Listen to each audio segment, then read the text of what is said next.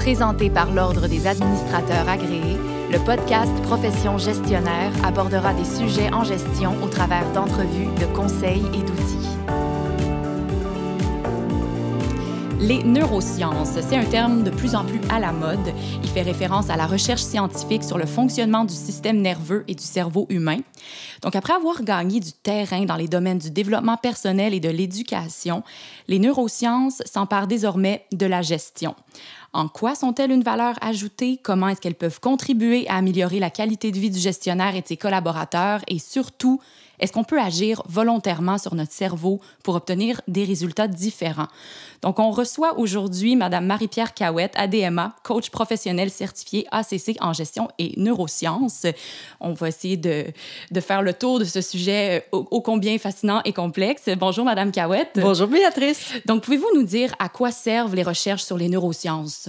à toutes sortes de choses. Oui, j'imagine. Euh, ça permet, par exemple, de mieux comprendre les mécanismes qui sont liés au stress, à la peur, aux émotions, à la motivation. Mhm. Et les résultats de recherche sont euh, utilisés dans différents domaines. Oui. Euh, la psychologie, on s'en doute, mais aussi le marketing, la publicité, euh, finance, droit, l'intelligence artificielle, qui est de plus en plus un terme à la mode, Oui. et bien sûr, le coaching et la, La gestion. gestion. Mais si on regarde justement du côté de la gestion, à quel niveau les neurosciences peuvent-elles s'appliquer?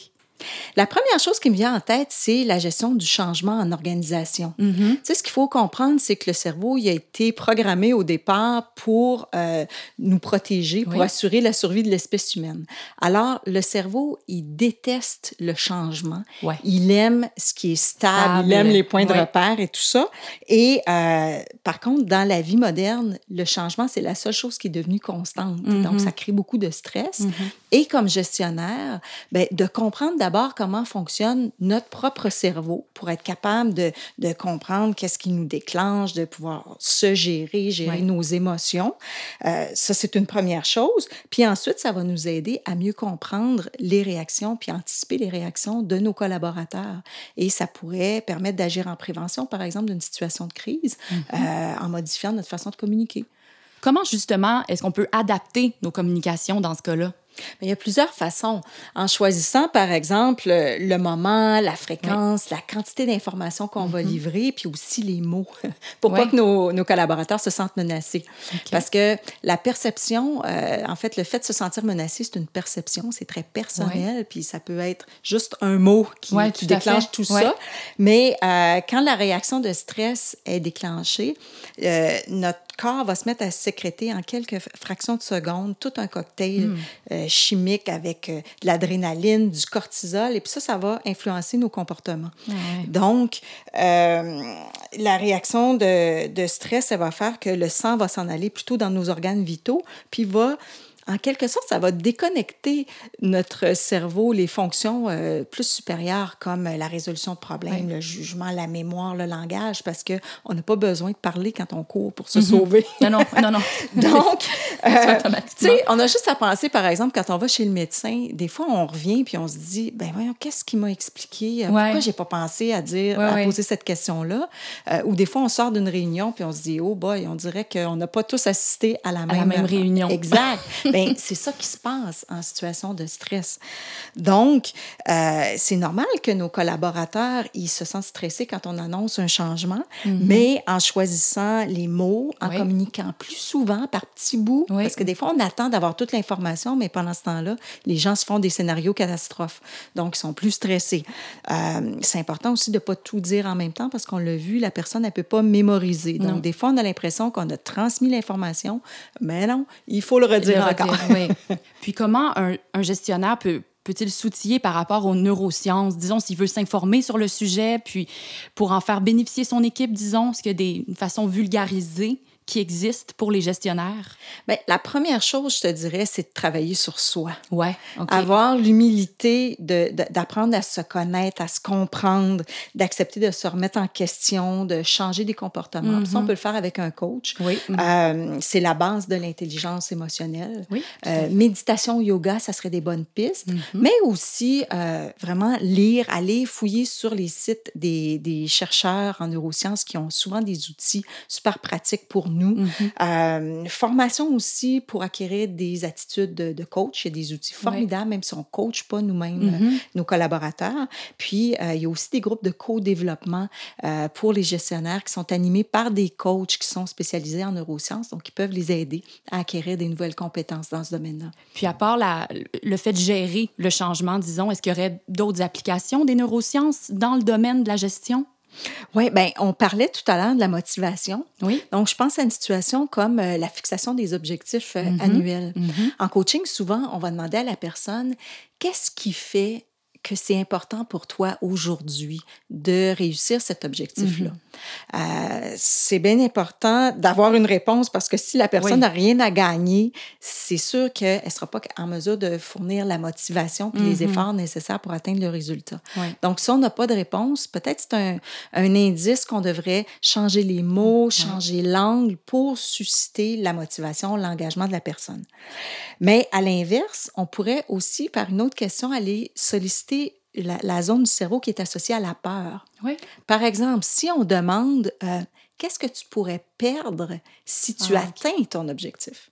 Ça peut sembler contre-intuitif. Mais ça vient, hein, ça vient à la euh, base. allumer d'autres affaires. Là. Exact. C'est que la peur, euh, ça peut être une, une cause d'auto-sabotage. Mm-hmm. Donc, euh, tu sais, je pense par exemple à un entrepreneur qui aurait peur en signant trop de gros contrats tout de suite de manquer de main-d'œuvre puis de ne pas fournir. Ou une jeune femme, par exemple, qui aurait peur de manquer des moments importants avec ses enfants mm. si elle accepte des, des fonctions, un, poste, avec... Exact. Mm-hmm. Donc, donc, en mettant à jour ces peurs-là, en aidant le gestionnaire à prendre conscience de ça, ça va lui permettre de prendre des bonnes décisions puis de mettre en place les conditions optimales pour surmonter, je te dirais, les, les émotions désagréables qui sont associées. Puis, en milieu de travail, comment est-ce qu'on fait pour gérer plus efficacement les émotions négatives, à part la fameuse pensée positive qu'il faut appliquer tous les jours dans notre vie en milieu de travail, qu'est-ce qu'on peut faire? Oui. Bien, d'abord, moi, je préfère parler d'émotions agréables et désagréables parce que, en fait, les émotions, elles sont toutes utiles. Oui. C'est des messagères, mm-hmm. en fait. Mm-hmm. C'est des moteurs d'action parce qu'elles sont là pour nous signaler qu'il y a quelque chose qui ne va pas. C'est soit qu'il y a un besoin important pour nous qui n'est pas satisfait dans la situation, ou il y a peut-être même des circonstances qui font qu'il y a une valeur importante pour nous qui est bafouée. Donc, quand tu as la personne euh, qui est en plein dans ses émotions, qui est dans son cerveau limbique, par des questions, on peut l'amener mm. à, à, mettre des mots sur ce qu'elle est en train de vivre, puis là, on va enclencher le processus de résolution de problème, de solution. Mm. Euh, si on sait bien accueillir ces émotions-là puis comprendre le message, ça va vraiment soutenir euh, le courage managérial, la prise de décision difficile. Mais à l'inverse, quand on les écoute pas, ces émotions-là, quand on met le couvert sur la marmite, des fois ça arrive hein, dans certains milieux, euh, bien, les émotions vont avoir tendance à revenir porter le message en cognant plus fort. Puis souvent avec des manifestations physiques. Donc, on va euh, voir des gestionnaires qui vont commencer à avoir des crises d'anxiété, par mm-hmm. exemple. Donc, plus tôt on écoute les émotions, plus on agit en prévention. C'est beaucoup plus agréable. Donc, finalement, ce que, ce que vous êtes en train de dire, c'est qu'il y a un lien direct entre les pensées qu'on a et les émotions Tout qu'on ressent. Exactement. Parce que le fait d'entretenir des, des, pensées désagréables, ça va nous amener dans des, des émotions de déprime. Absolument. Ben exact. Puis au contraire, quand on est dans cet état-là, un peu moche, mm-hmm. ben, on va penser, notre hamster va tourner en boucle des choses qui ne sont pas super agréables.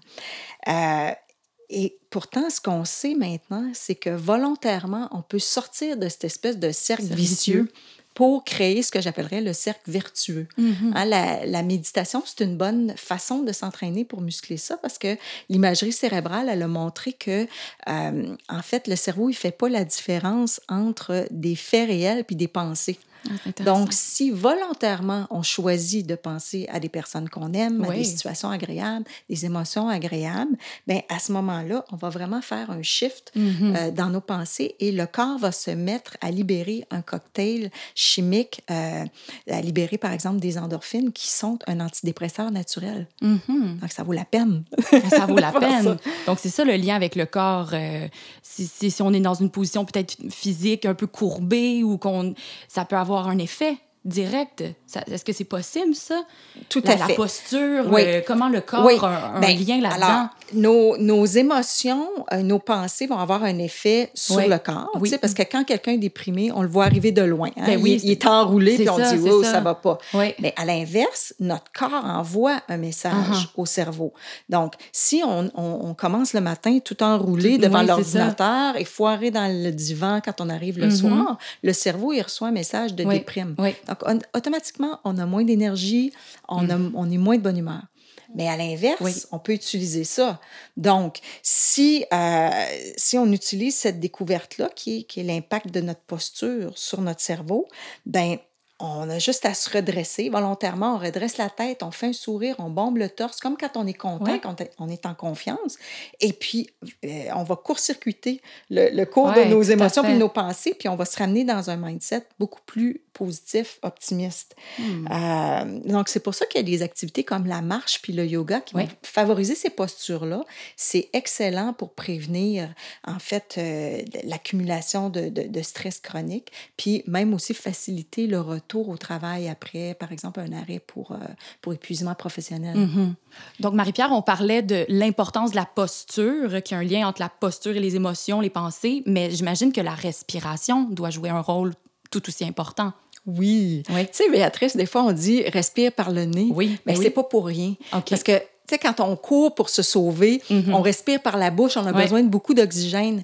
Ben quand on, on se force à inspirer doucement par le nez, on envoie le message au cerveau que la situation est sous Tout bien, contrôle, ça. que tout est OK. Mhm. Donc, euh, respirer par le nez, mais respirer avec le ventre Oui. aussi. La respiration abdominale profonde qu'on va utiliser quand on rit, quand on chante Ouais. ou en yoga, la respiration Ujjayi, qui est en fait la cohérence cardiaque, Mhm. ça va stimuler le diaphragme, puis ça va déclencher l'antidote au stress, qui est le système parasympathique avec son cocktail Ah d'antidépresseurs naturels. Et ça, ça va avoir un gros, gros impact sur notre état de bien-être euh, Mhm. immédiat, mais plus de facilité à gérer nos émotions. Et aussi, à long terme, c'est mieux pour la santé cardiaque Absolument. et la prévention de toutes les maladies dégénératives qui sont liées euh, au stress, stress. puis euh, à l'inflammation. Donc, c'est c'est fascinant Oui, qu'on commence à absolument. ça. C'est vrai, que à c'est ça. c'est vrai que c'est très intéressant. Ben, C'était tout le temps que nous avions. Mais merci beaucoup, Marie-Pierre, pour votre venue à Profession gestionnaire. Merci à toi. Fascinant.